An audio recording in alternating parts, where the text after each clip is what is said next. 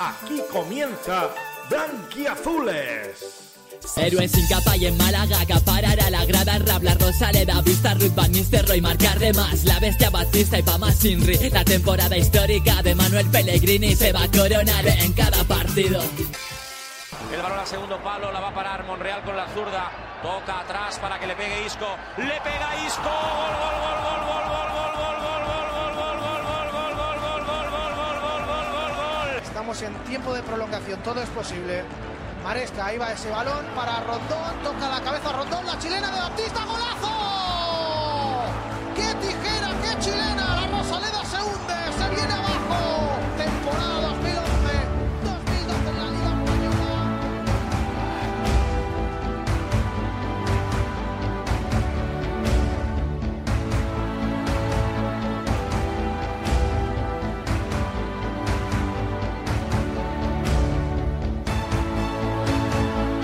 Hola, muy buenas, soy Juan Trigueros, bienvenidos un día más a este podcast de Blanquiazules con Juan Trigueros.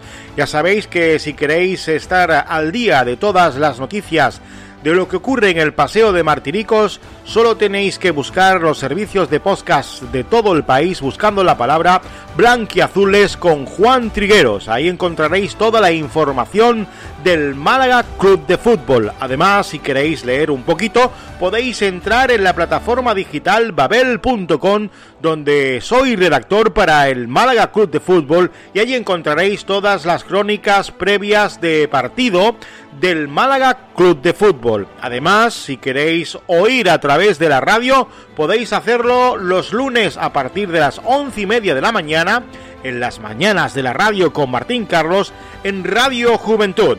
Hoy toca hablar de esa jornada número decimosegunda de la Liga Smart Bank, donde el Málaga Club de Fútbol pues se enfrentaba a la Ponferradina en el campo del Toralín, allí en Ponferrada. El Málaga no pudo aguantar el resultado positivo de la primera parte, donde ganaba por 0 a 1 a la Sociedad Deportiva Ponferradina, que andaba perdido gracias al juego de Ramón Enríquez en la primera mitad. Los cambios mal ejecutados y los uh, despistes defensivos hicieron perder dos puntos en el Toralín, dejando empatar al rival terminando el encuentro en 1 a 1. El Pellicertín se presentaba en el Toralín de Ponferrada de la mejor manera posible. Los blanquiazules tuvieron la suficiente eficacia para ponerse por delante en la primera ocasión peligrosa del choque. Chavarría peleó y domó un balón en largo ante el incordio de dos zagueros locales y cedió de cara a Yanis Ramani para que batiera a Caro con un disparo muy ajustado al primer toque. La conexión Chavarría-Ramani volvía a poner por delante al Málaga Club de Fútbol en el tanteador. Una dupla que se entiende a la perfección en el campo. Se dice que se hablan en francés en el verde, como ya hicieran en antaño en italiano, Darío y Deli Valdés. La pareja franco-argelino-argentina hizo de la primera parte un baile de juego y entendimiento entre ambos jugadores. Minutos después, cerca estuvo el propio Yanis de hacer el 0-2 de cabeza, pero su testarazo se marchó por encima del larguero, y a partir de ahí empezó a sufrir el conjunto blanquiazul más de lo deseado. Los de Bolo empezaron a asomarse con asiduidad en los minutos finales del primer acto por la portería de Juan Soriano y se toparon con el poste hasta en dos ocasiones. Primero Caxe la envió a la base del palo solo ante el meta malaguista y luego Ríos Reina, al filo del descanso, mandó un golpeo de libre directo al larguero. Se salvaba así el Málaga Club de Fútbol por los pelos, dejando a la Sociedad Deportiva Ponferradina mandar en el juego. Salió algo más temeroso de vestuarios el cuadro malagueño, consciente de la mínima ventaja que ostentaba en el marcador. Sergio Pellicer no quería invertir sobre el juego ofensivo. De esta manera, intentaban dormir el partido con largas posesiones y minimizando riesgos atrás pero dominar el encuentro por un solo gol de diferencia tiene sus riesgos y en esta ocasión el Málaga Club de Fútbol no fue capaz de aguantar su renta. El partido parecía controlado por el Pellicer Team. Los bercianos solo generaban peligro a base de jugadas a balón parado, pero a 15 minutos del final llegó el tanto local que privó al Málaga Club de Fútbol del triunfo. De nuevo el peligro vino por un centro lateral. Ríos Reina llegó en superioridad por el costado izquierdo y puso un buen centro al corazón del área para que Curro Sánchez se adelantara a Matos. Matos, que no estuvo fino en defensa, generando demasiados despistes dejando así su banda bastante desprotegida. Así se empataría el partido con un certero remate a bote pronto. Ahí se produjo el debut de Joaquín Muñoz con el Málaga Club de Fútbol, que trató de estirarse un poco más para recuperar el botín que se le estaba escurriendo entre los dedos. La tuvo Calero, que se plantó en el área y anduvo cerca de conquistar la escuadra de Caro, que la desvió a córner. El último cartucho fue el canterano Julio, que se está ganando sus minutos, mientras que no hay noticias de Orlando Sá, jugador que no cuenta de momento en este nuevo Málaga Club de Fútbol de Sergio Pellicer. Quizás podría haber sido un encuentro para el ariete portugués, pero la falta de ritmo y las lesiones hacen tener apartado al delantero de la idea de Pellicer.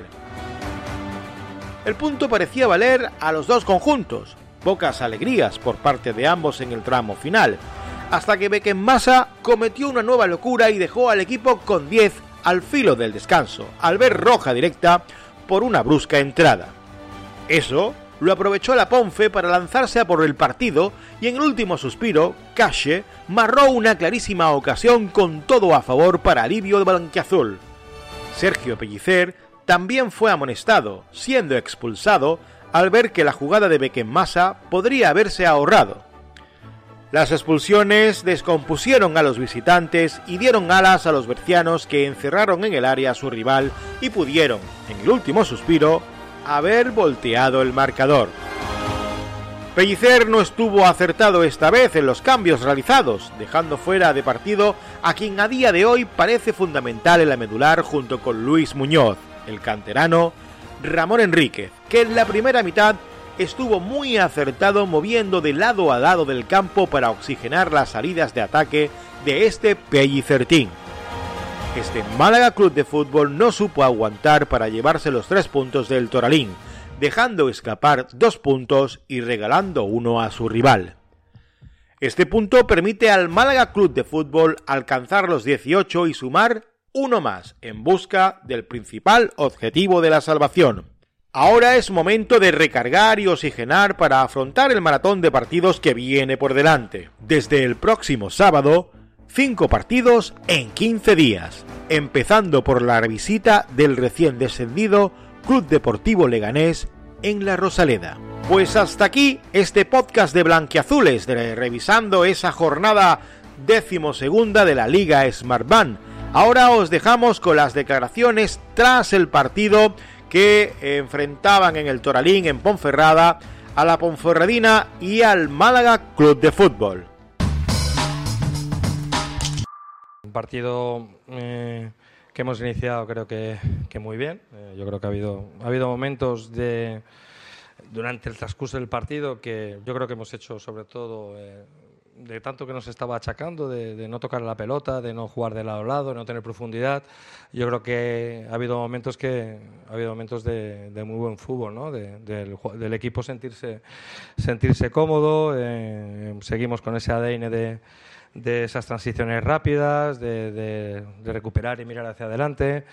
Y sí que es verdad que en la primera parte en varias, en varias acciones de, balón parado, en segunda jugada y luego una acción que, que no, que no hemos salido, que, se, ha quedado, se ha quedado Jairo, pero también por, son gente de atacantes en esas zonas les cuesta muchísimo. Ha habido, ellos han tenido esa opción, ¿no? pero nosotros hemos estado, creo que durante gran parte del transcurso del partido, mm, más, más cómodos. ¿no? Ah, sí que es cierto que luego a partir de la segunda parte hay otro partido, eh, otras circunstancias en las cuales también el rival.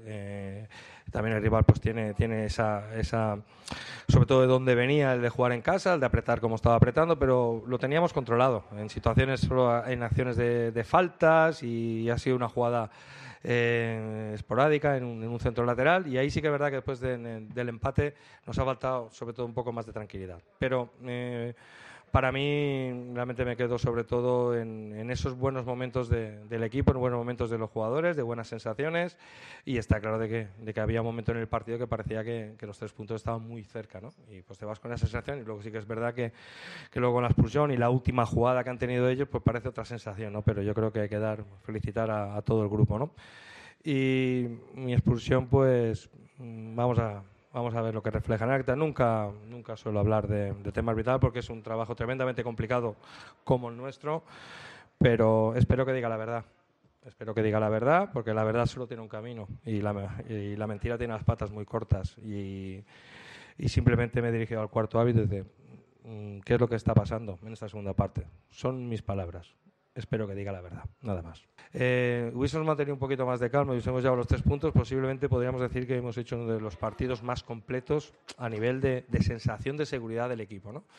Eh, te queda ese, ese regustillo amargo ¿no? en esa situación, pero sobre todo también felicitar a, la Ponferradina porque es un equipo que, que, ha estado peleando hasta el último momento. ¿no? Y yo creo que se ha visto un buen partido de fútbol en los momentos en el cual sí que es verdad que, que nosotros ha habido un momento que nos sentíamos muchísimo más seguros, estábamos mucho más cerca de la victoria. Que el partido mm, se nos podía escapar en una situación de eso, ¿no? en una falta, en una segunda jugada o en un envío de un centro lateral. Lo demás estaba controlado. Ha sido una pena porque yo creo que creo, ¿eh? no sé vosotros desde, desde donde lo habéis visto, creo que el equipo ha habido momentos que que ha, jugado, que ha jugado muy bien yo creo que hemos hecho, más allá de, esa situación a nivel defensivo, hemos hecho un partido muy serio, sobre todo también en tema de, nos ha dado esa tranquilidad en salida de balón, esa salida de balón de tres, eh, de, tener los laterales profundos, sobre todo de Yanis y Jairo en esas posiciones intermedias junto con, Pablo, que al final estamos jugando con tres delanteros en esas zonas, y es cierto de que, de eh, había habido ha habido cosas muy, muy positivas. Pero sí que es verdad que cuando en una situación de que tú eh, durante el balón parece que tengas esa, esa superioridad, la superioridad la marca el resultado. Y ahí sí que es verdad que nos ha faltado sobre todo el, ser un poquito más agresivo en, esa zona de finalización, de poder, creo que el segundo gol hubiese cambiado el signo del partido, porque mientras estás con, una, con una renta mínima, en cualquier acción aislada te puede empatar. Y también eh, hay, que, hay que felicitar también a la, a la, Ponferradina, porque es un equipo que no le ha perdido la cara al partido en situaciones en las cuales eh, no estaba cómodo. ¿no? Y eso significa de que aquí sabemos que, que cualquier, cualquier equipo, cualquier partido, sea cual sea el rival eh, y cual sean las circunstancias, eh, se compite al máximo nivel. Pero sí que es cierto que yo creo que hoy hemos dado un paso hacia adelante, hemos mejorado en, ciertos aspectos a nivel defensivo y sobre todo creo que hemos mejorado sobre todo en la circulación de balón y el de, y el de atraer y generar espacios a, a las espaldas de los medios centros rivales. Pues hasta aquí esa crónica resumen de esa jornada decimosegunda de la Liga Smart Band donde enfrentaban a la Sociedad Deportiva Ponferradina y al Málaga Club de Fútbol. Hasta aquí este podcast. Eh, ya sabéis que todos los bloques de podcast lo podéis escuchar y buscar a través de las redes buscando la palabra clave blanquiazules con Juan Trigueros. Ahí encontrarás toda la información del Málaga Club de Fútbol. Todo lo que ocurra en el Paseo de Martiricos será trasladado mediante servicios de podcast a todo el país. Eh, servicios como por ejemplo podéis encontrar en Spotify, en Anchor.fm, en Google Podcast y en muchos más servicios de podcast que ofrece todo el país. Además, también podéis escucharme los lunes a partir de las once y media en el programa de las mañanas de la radio con Martín Carlos en Radio Juventud. Y también si queréis leer un poquito, podéis entrar en la plataforma digital babel.com buscando al Málaga Club de Fútbol y allí encontraréis todos mis artículos, crónicas y previas de partido del Málaga Club de Fútbol. Pues hasta aquí este podcast, ya sabéis que nos vemos en el siguiente podcast. Así que hasta entonces, blanquiazules.